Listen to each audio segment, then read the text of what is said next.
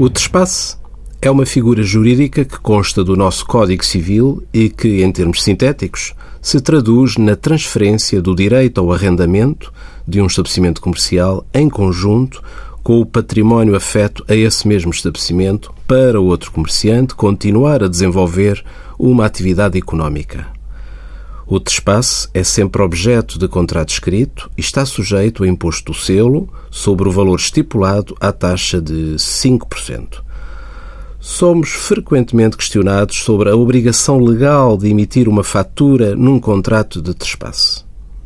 Tratando-se da transmissão de bens, é sempre obrigatório a emissão de fatura com a identificação dos bens transmitidos e do seu respectivo valor. Tratando-se da transmissão da totalidade do património para outro sujeito passivo de IVA que vá desenvolver uma atividade económica sujeita à IVA, a operação é não sujeita à IVA.